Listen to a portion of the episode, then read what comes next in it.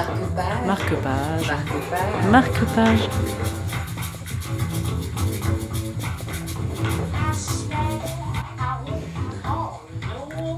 Bonjour à vous, euh, les auditeurs, les auditrices de Ryanair.com, la radio low cost de Ryan.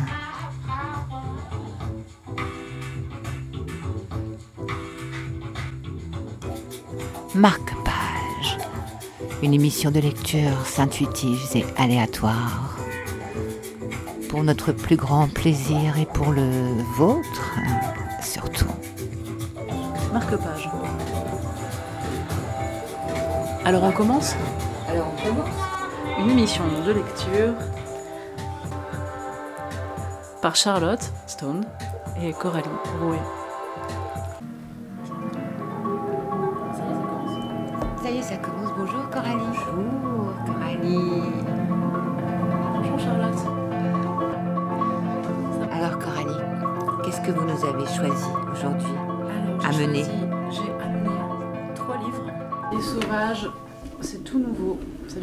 Sortir, c'est traduit des- de l'américain.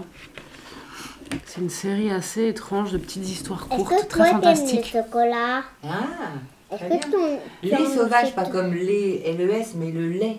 Oui, comme un Comme la nourriture. Ouais. De Sabrina Oramark, Les Sauvages. Une aux éditions. Do. Américaine, ouais. Voulez très parler étonnant. de quoi? De quoi? Voilà, je, Non. bien d'en lire parce que c'est très court et très, euh, très imagé, D'accord. très descriptif. Et voilà, je me suis dit, tiens, on n'a qu'à retourner dans des choses étranges comme les frères Grimm. Ah oui, d'accord. Ah, c'est fou ça. Parce Eh qu'en ben. fait, les contes, c'est quand même des choses fantastiques. Ah, tout à fait. Tu vois, par exemple, ce conte-là, le petit homme rajeuni Charlotte par le feu. Eh Charlotte bien, bonjour, chers amis, auditrices, auditeurs de Ryanair.com. Vous êtes sur Marque-Page pour une nouvelle émission de lecture aléatoire et intuitive avec Coralie Rouet de la librairie Regain et Charlotte, Charlotte Stone de Ryan. Est-ce que tu voudrais bien Est-ce que tu voudrais bien jouer avec moi dans à ma maison? Euh, comment on dit? Votre servante à votre service. Fantastique. Nous partons dans l'univers fantastique de nouvelles nouveautés. Nous arrivons tout fraîchement de la librairie du fantastique pour adultes.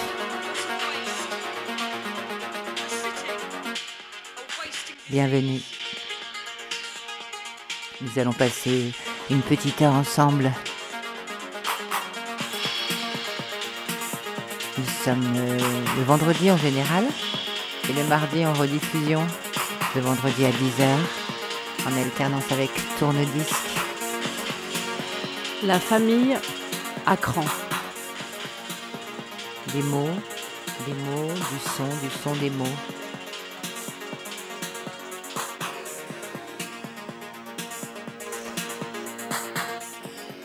Monsieur Horowitz tient un sachet d'abricots sec contre sa poitrine. Le soleil a beau briller, il va probablement y avoir une tempête. L'électricité va être coupée, peut-être pour toujours. Lorsque ceci va se produire, la famille à cran sera la dernière à mourir de faim, grâce aux abricots. À moins, dit madame Horowitz, que les autorités les confisquent ces abricots. Monsieur Horowitz tient le sachet d'abricots secs plus fermement encore. Il aurait dû en acheter deux, deux, ces sachets. Un pour les autorités, un pour sa famille à cran. Madame Horowitz pourrait verrouiller la porte d'entrée pour ne pas que les autorités entrent, mais la porte est déjà fermée, déjà verrouillée. Elle ne l'aime pas ce verbe, verrouiller. Ça lui fait penser à quand on se fait zigouiller avant même d'avoir eu la moindre chance de prendre la fuite. Tout le monde devrait avoir ne serait-ce qu'une chance de fuir, dit madame Horowitz.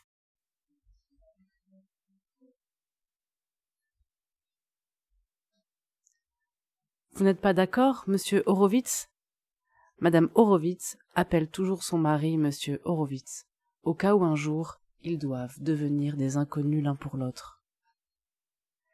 Monsieur Horowitz est d'accord. Lorsque les autorités arriveront, elles devraient donner aux Horowitz une chance de fuir avant de les zigouiller pour une histoire d'abricot. Élie Horowitz, leur fils à cran en personne, entre en courant avec son tricot. Ne cours pas, dit monsieur Horowitz. Tu vas tomber et tu vas te tuer. Élie souhaite des patins à glace pour son anniversaire. Mais nous ne sommes pas le genre de famille à faire du patin à glace, hurle madame Horowitz. Elle n'est pas en colère, non. C'est juste une mère qui n'a tout simplement pas envie de survivre à son fils unique. Madame Horowitz prend son fils à cran dans ses bras et lui explique gentiment que les familles qui font du patin à glace deviennent la glace sur laquelle elles glissent. Les crevasses dans lesquelles elles tombent, le givre qui leur gerce la peau, on aurait survécu tout ce temps pour devenir notre propre mort demande madame Horowitz. Non, murmure Ellie, non.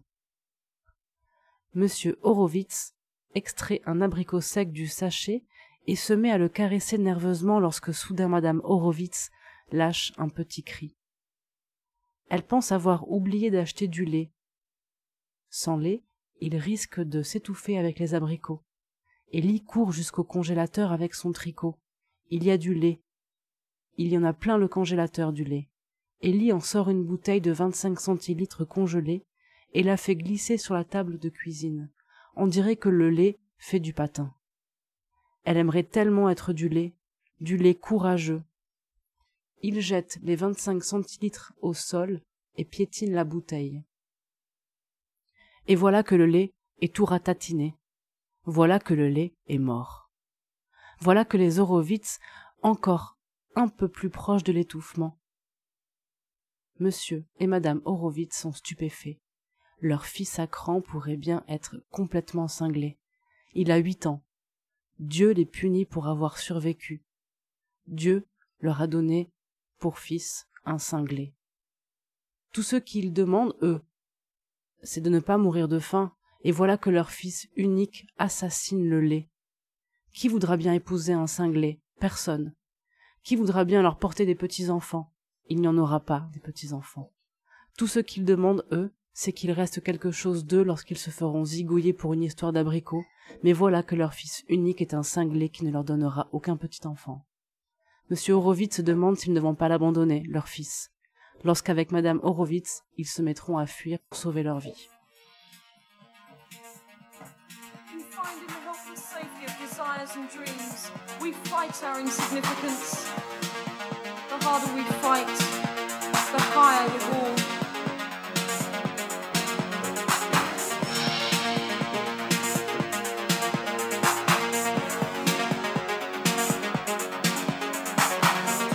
Outside, the cancer city spreads like an illness. Its symptoms in cars that cruise to inevitable destinations towed by the silent spotlights of society created paranoia.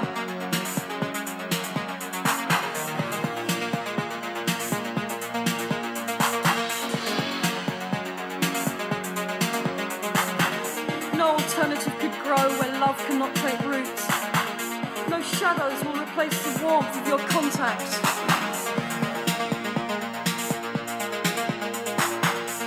Love is dead in Metropolis.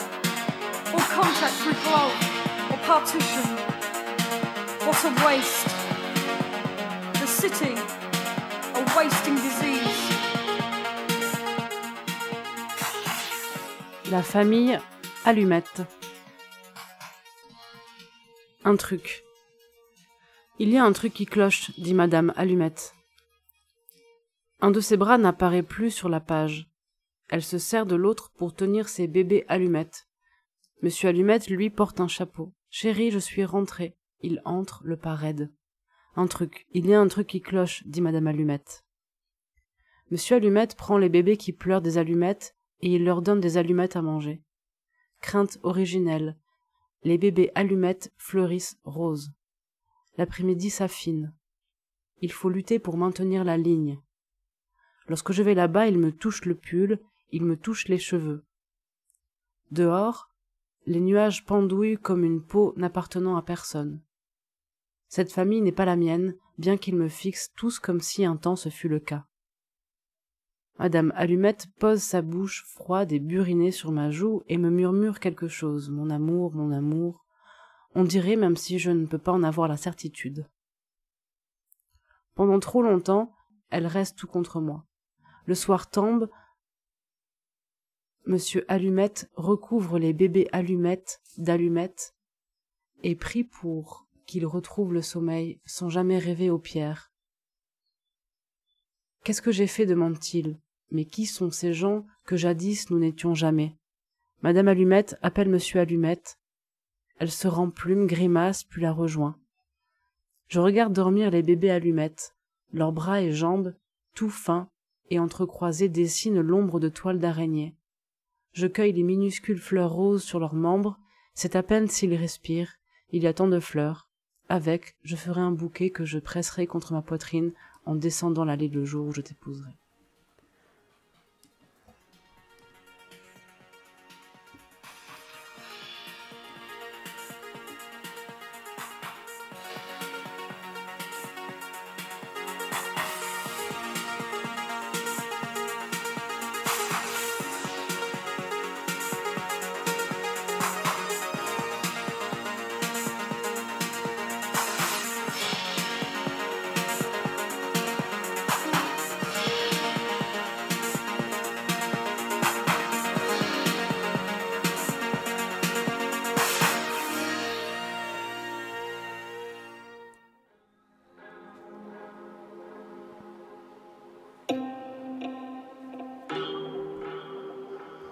Sabrina Auramark, Les Sauvages. Elle a été sauvage.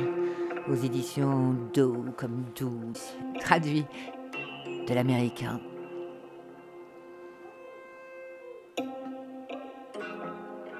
De l'anglais des États-Unis, on dit aussi.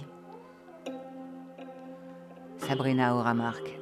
Une nouveauté que vous trouverez à la librairie Regain. Une nouveauté absurde. Une nouveauté fantastique.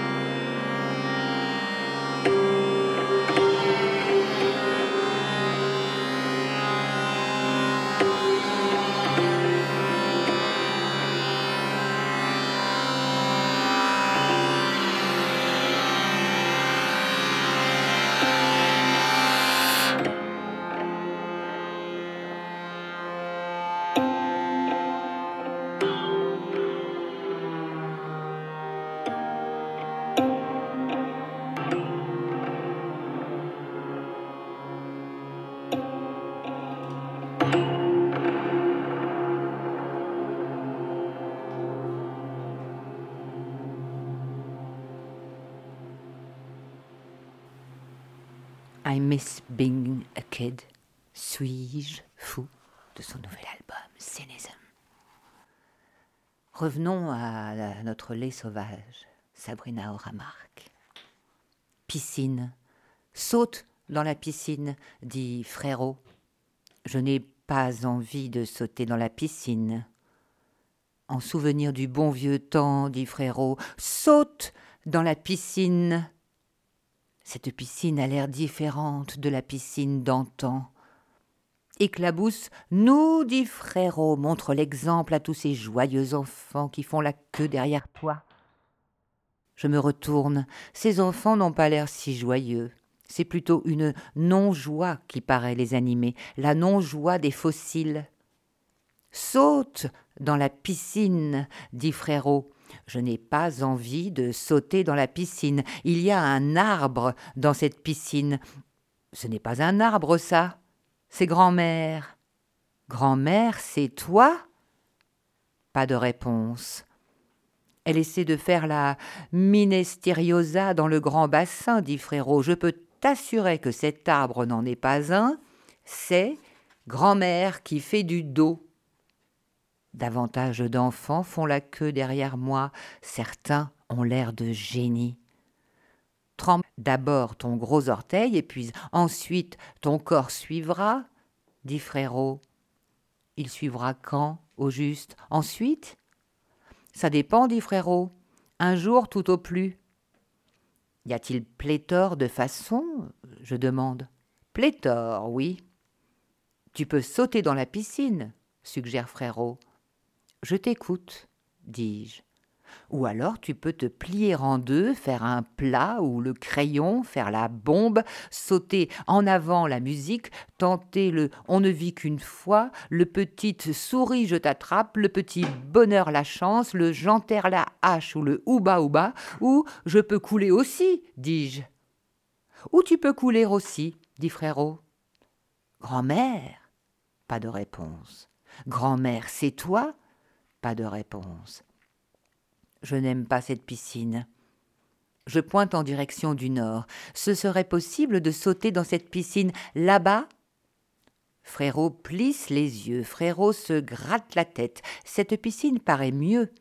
De loin, Frérot acquiesce. Cette piscine paraît mieux, en effet. Bien mieux comme piscine. Carrément mieux, dit Frérot. Je me retourne. On dirait bien qu'ils sont des centaines d'enfants à faire la queue derrière moi, voire des milliers. Saute dans cette piscine, dit Frérot. Après, tu pourras prendre un goûter au bar. J'y ai déjà été à ce bar. Il est affreux, ce bar. Il est très affreux, ce bar, admet Frérot. Je ne connais pas de bar plus affreux. N'importe quel bar, n'importe où, serait moins affreux, oui. Les bâtonnets de glace sont d'un maigrichon d'un maigrichon sans nom, admet Frérot. Grand-mère flotte devant nous. Je vais bientôt mourir, chantonne grand-mère. Je ne connais pas cette chanson. Moi non plus, dit Frérot. Saute dans la piscine, dit Frérot.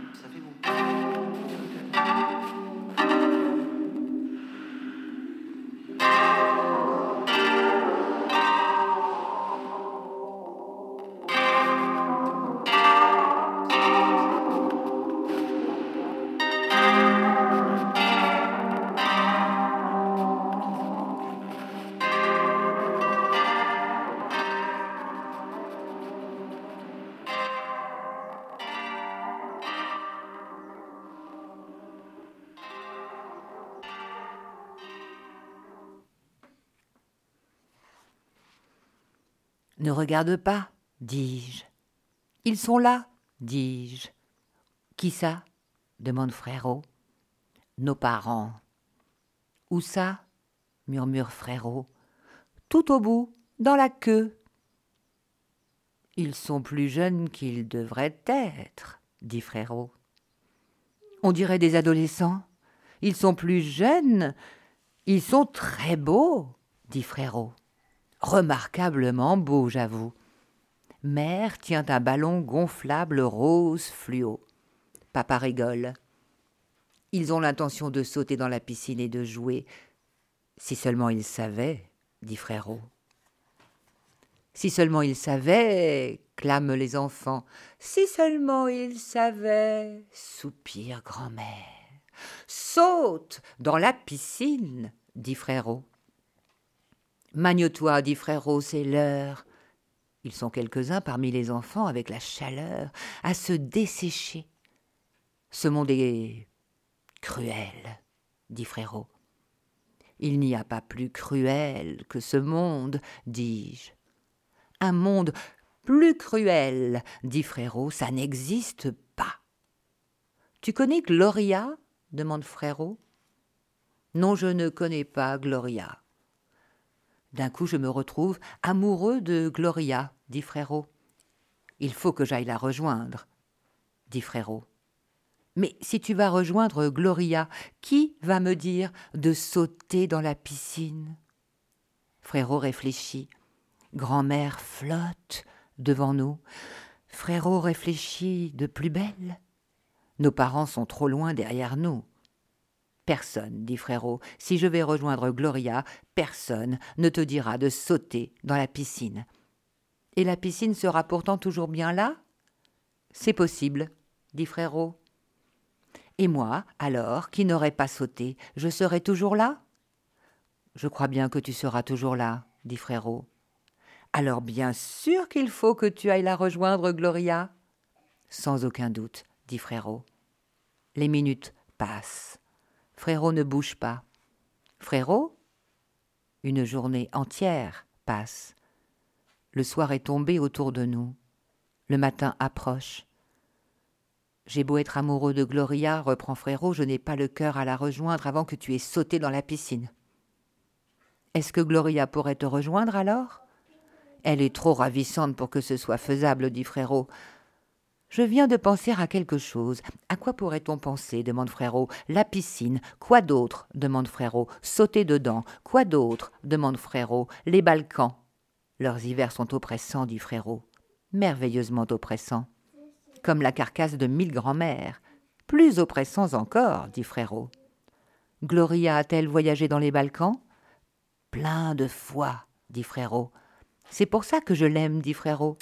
Ce qu'entreprend Gloria n'est jamais sans danger, mais ce que j'entreprends, moi, est toujours sans risque, dit Frérot. Ce qui rend Gloria meilleure que moi, dit Frérot. Et que moi, et que toi, dit Frérot. Saute dans la piscine, dit Frérot. Il semblerait que grand-mère ait construit un bateau. Normalement, dit Frérot, la construction de bateaux a lieu dans un endroit spécialisé qu'on appelle chantier naval. Sauf que dans notre cas, dit Frérot, grand-mère a utilisé la piscine. Saute dans la piscine, dit Frérot, après tu pourras monter à bord. Le bateau contient plus de trente hommes. Grand-mère est juchée sur la proue. Juchée haut, dit frérot. Juchée très haut. Je n'ai jamais vu grand-mère jucher si haut. Lorsqu'elle lèvera les yeux, dit frérot, on sera tous morts. Même Gloria? Surtout Gloria, dit frérot. Ainsi va la soudaineté de la vie, dit frérot.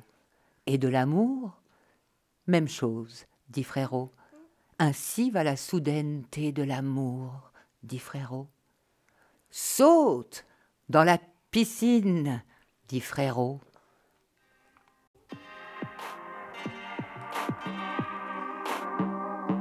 Quelle aventure C'est trop fantastique Vous êtes sur Marque-Page avec Charlotte, Coralie et André aujourd'hui et pourquoi ça? Eh bien parce qu'il n'y a plus la crèche, c'est le confinement les amis. On est tous coincés dans la maison, alors on fait des lectures pour passer le temps. Toi, tu voudrais bien parler dans le micro. Ok, on va réfléchir.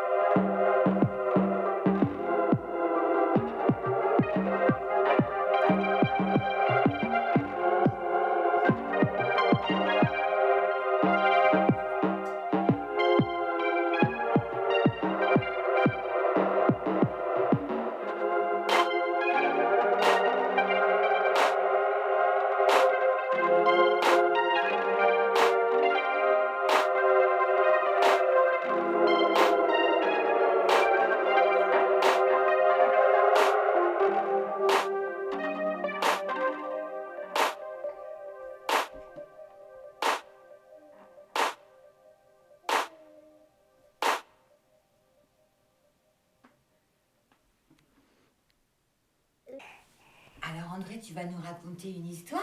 Oui, Une histoire fantastique? Une histoire de serpent. Waouh, super Avec une sorcière méchante dedans. Il y aura, il y aura aussi un, un vieux, un vieux pirate. D'accord, Il sera gentil, le vieux pirate. formidable. Alors tu peux y aller quand tu veux. On t'écoute. Oh, il c'est des poils de chameau. J'arrive pas à parler dedans. Si, t'arrives très bien. Alors? J'arrive pas, ça me veux mettre le chatouille. casque Pour t'entendre? Oui. verras. Comme ça, tu vas voir que tu t'entends en train de parler. Voilà. Vas-y, maintenant tu peux parler, tu vas voir que ça marche.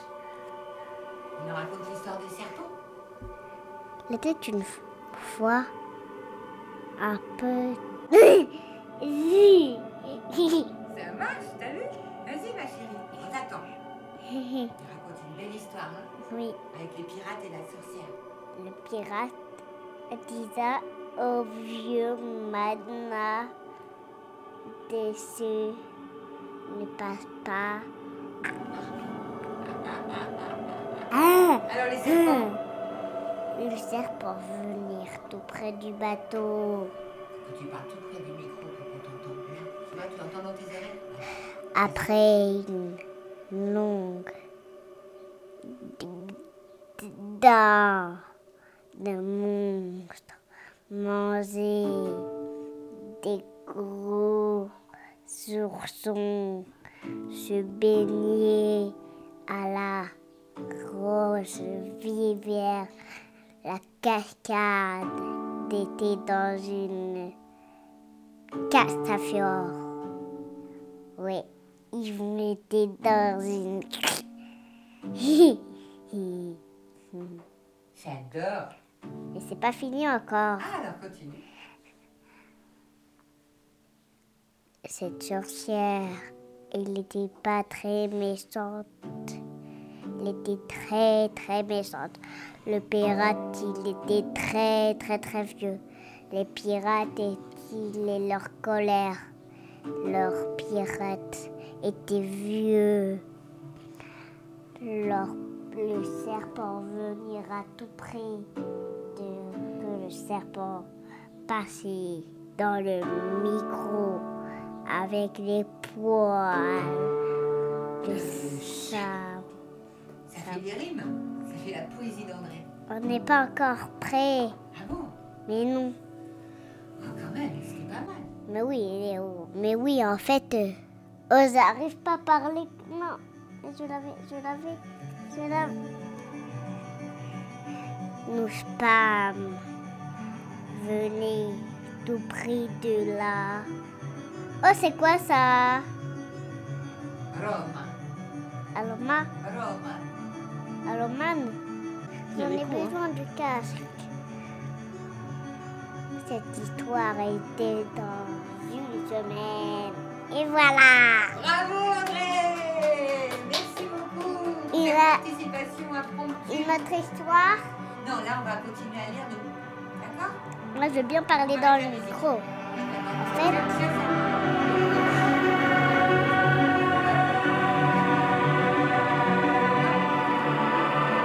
nous sommes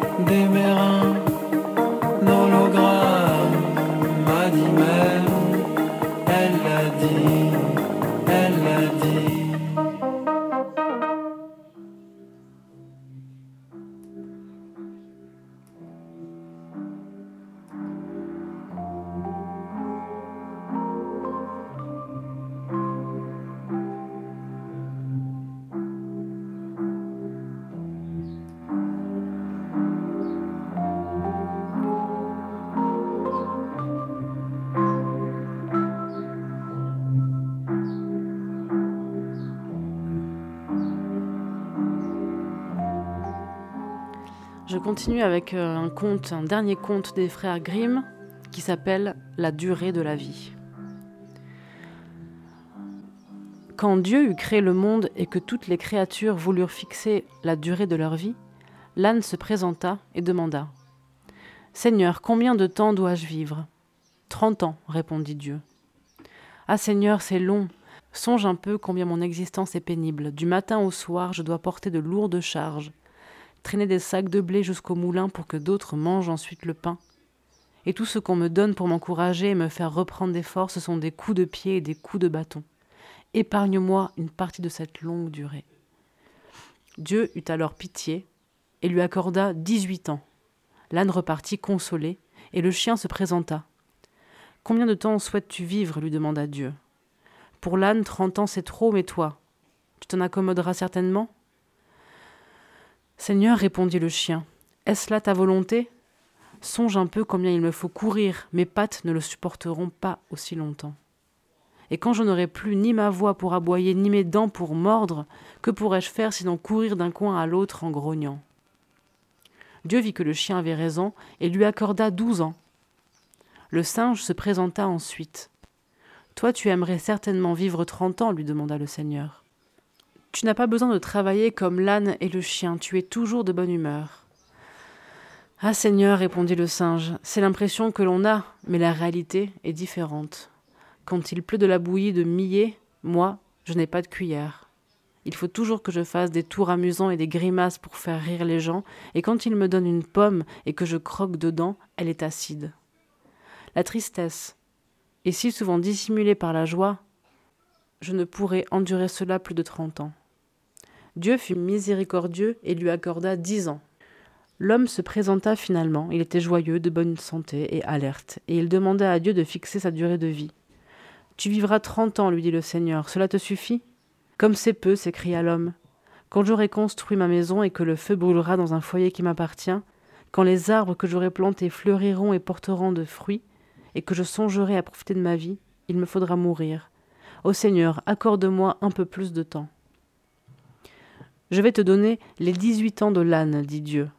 Ce n'est pas assez, rétorqua l'homme. Tu auras aussi les douze ans du chien. C'est encore trop peu. Très bien, dit Dieu. Je vais te donner encore les dix ans du singe, mais tu n'auras rien de plus. L'homme s'en fut, mais il n'était toujours pas satisfait. L'homme vit donc soixante-dix ans.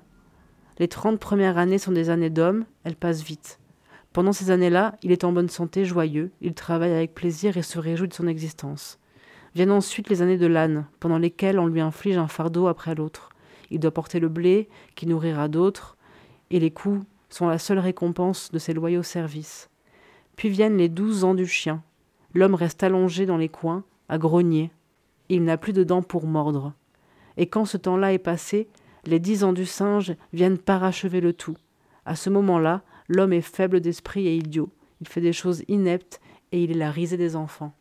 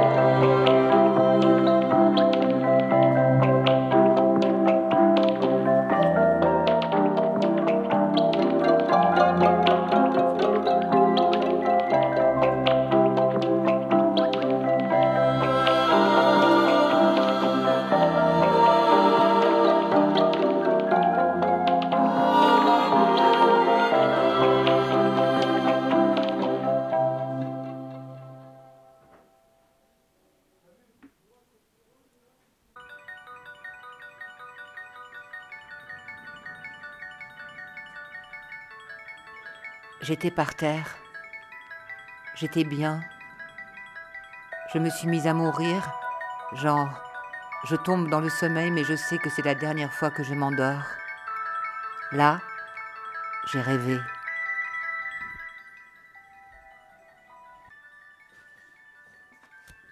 J'ai rêvé d'un homme, un noir. L'homme me disait je ne suis pas noir, c'est une tache de naissance que j'ai sur tout le corps noir. En fait, je suis blanc, alsacien. Dans le rêve, je m'entendais lui dire C'est beau cette tache, comme si ta peau était un drap. Là, je me suis réveillée. J'étais sur un lit. J'aurais dit un lit d'hôpital. J'avais une blouse de nuit. J'étais branchée de fils. Mes bras étaient blancs, presque transparents. J'ai baissé ma tête j'ai vu une plaie sur mon torse au niveau du cœur. J'ai arraché la tiraille des fils, j'ai arraché la blouse de nuit, je suis partie. Je marchais dans un couloir, je ne savais pas où j'étais. Plus qu'un hôpital, j'aurais dit les couloirs d'une entreprise, je suis sortie. Dehors, je marchais dans une rue, il n'y avait personne pour me voir. Il faisait froid parce qu'un vent commençait. Un homme en voiture s'est arrêté. À ma vue, de plus près, il a redémarré. J'étais nue, il y avait de quoi. Je n'avais pas froid pourtant. Ma peau était blanche comme jamais avant. J'étais mort. J'ai vérifié en soufflant mon haleine dans ma main. De souffle, je n'en avais pas. J'ai continué de marcher. Il faisait froid. Je ne sentais rien. Je suis arrivé à une station-service. Je n'avais pas de voiture. J'ai continué. Le vent soufflait. Mes cheveux ne se soulevaient pas. J'étais quelque part, mais vraiment. Là, j'ai dit À quoi bon? Je me suis arrêté au milieu d'une route. Je me suis assis sur un rond-point et puis je me suis couché dans le rond-point et là j'ai dormi. Dans le rond-point, un rêve est venu. J'étais dans une maison. Ma femme était assise. Elle lisait, je cuisinais. Nous allions recevoir des amis pour une fête et je cuisinais. Je préparais beaucoup de plats. J'allais très vite. J'étais souriant, j'étais efficace, j'étais facile. Ma femme lisait. Les invités sont arrivés.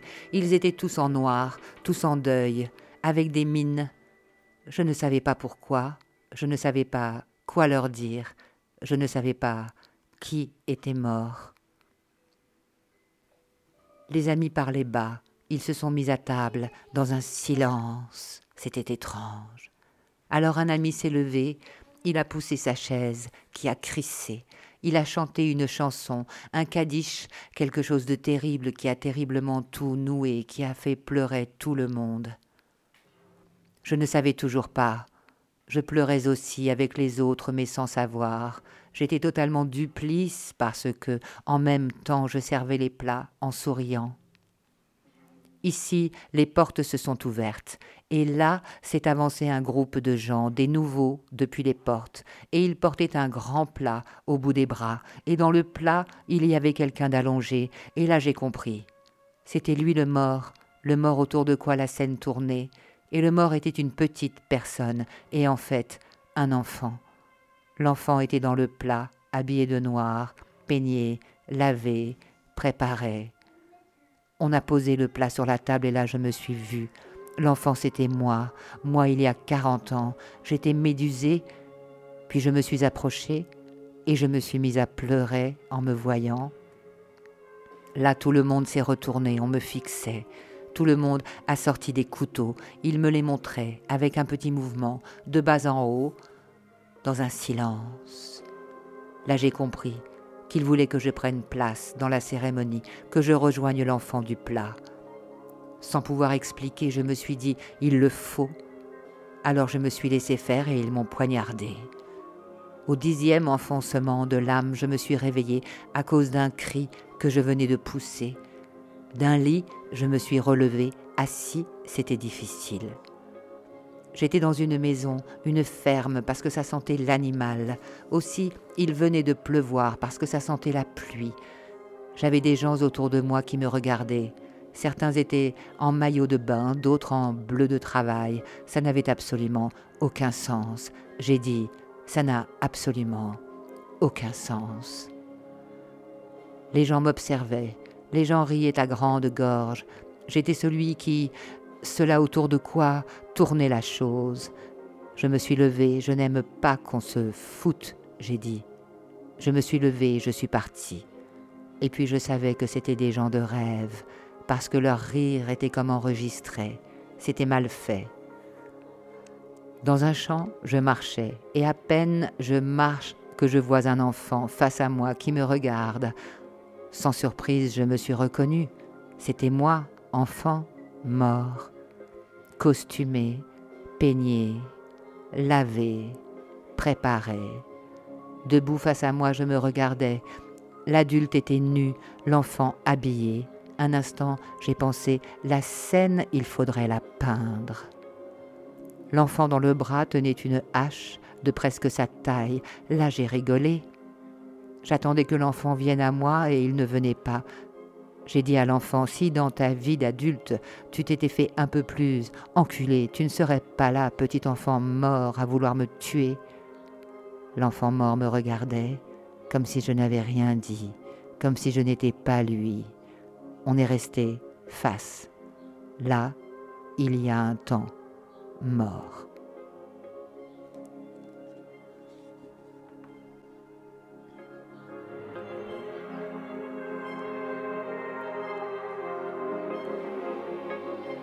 Tu ouvres les yeux, tu vois le titre. Arnaud Caléja. De retour parmi nous.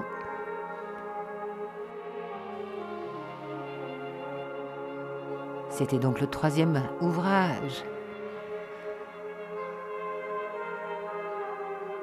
Proposé pour ce marque-page numéro 8, fantastique.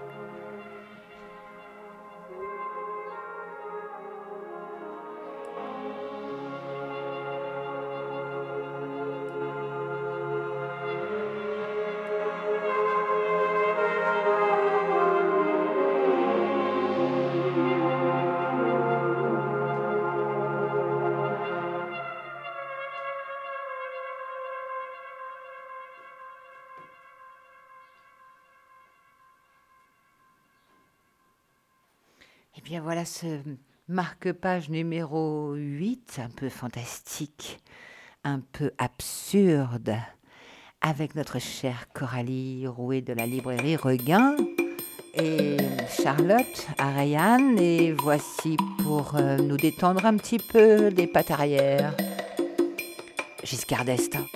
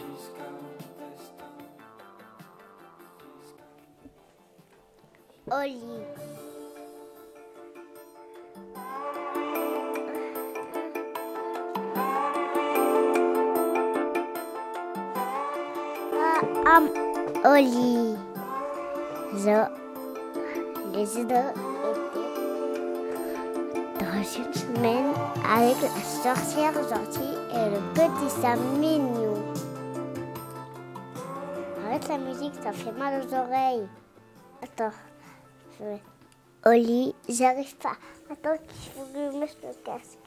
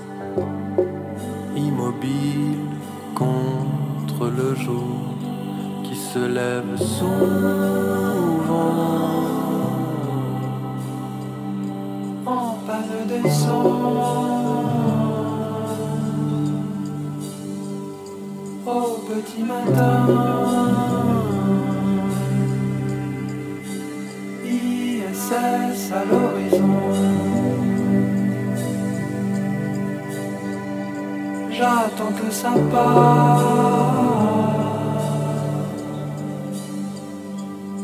me dis plus rien. Ça n'est plus la saison.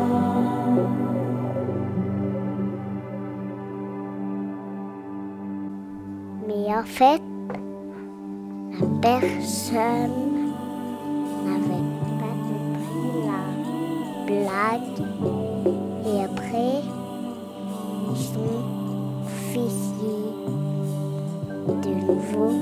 Sorcière gentille. Et après, aïe, aïe, oui, oui, oui. Attends. Voilà, c'est mieux. Attends. Elle Ah c'est appelle en absence, Cette le histoire visage couvert. était dans Elle attend L'histoire était une semaine par le grand d'air. ours que cette Rembobine la roue amicale qu'on attend Était maintenant. finie. Encore? Un peu comme nous. Encore? C'est un petit peu comme si c'était une fête amicale marque-page et que c'était fini. Hein, André? Une, C'est ça? une autre? Encore une autre? C'est pas Alors, grave. Oui, le... non mais on l'a déjà lu. Ah, j'ai pas entendu. On a, on l'a déjà lu. Hein? T'as écouté plein d'histoires Le zoo? Est-ce que le zoo? Le zoo, c'est bien. Il était une fois un zoo. Attends, attends, je me souviens le, le jour où vous étiez amical devenir dis C'est plus rien. Il y avait beaucoup de blizzard. La saison. Il y avait du vent. Le blizzard. Le blizzard, ça c'est un sacré mot. Hein. Tu, tu, tu, tu parles, la jeunesse. Tu parles pas dans le micro. Bah, on m'entend moins bien que toi parce que je suis pas vraiment devant, mais on m'entend un petit peu. Moi, ça, c'est, c'est des poils de quoi ça Les chameaux. Le chameau, mais ils sont pas comme ça. Ouais. Ce sont des poils synthétiques. Les Mais poils de la bonnette. De la bonnette Non, mais c'est doux ça. Oui. On peut le toucher ça. C'est très très doux. Tu veux un doudou comme ça En poil de bonnet Oui. Tu parles dans le micro ou pas? Oui, je parle dans le micro, il m'entend le micro. Il parle dans le micro, le, mon, mon doigt. Oui, c'est incroyable. Son papa et sa maman, il est pas là parce que...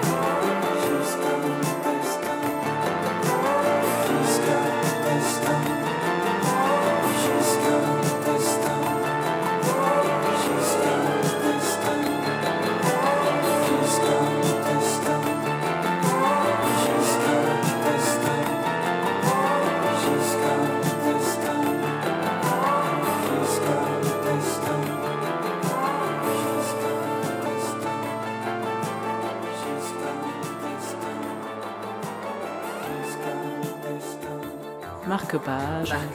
Marque-page.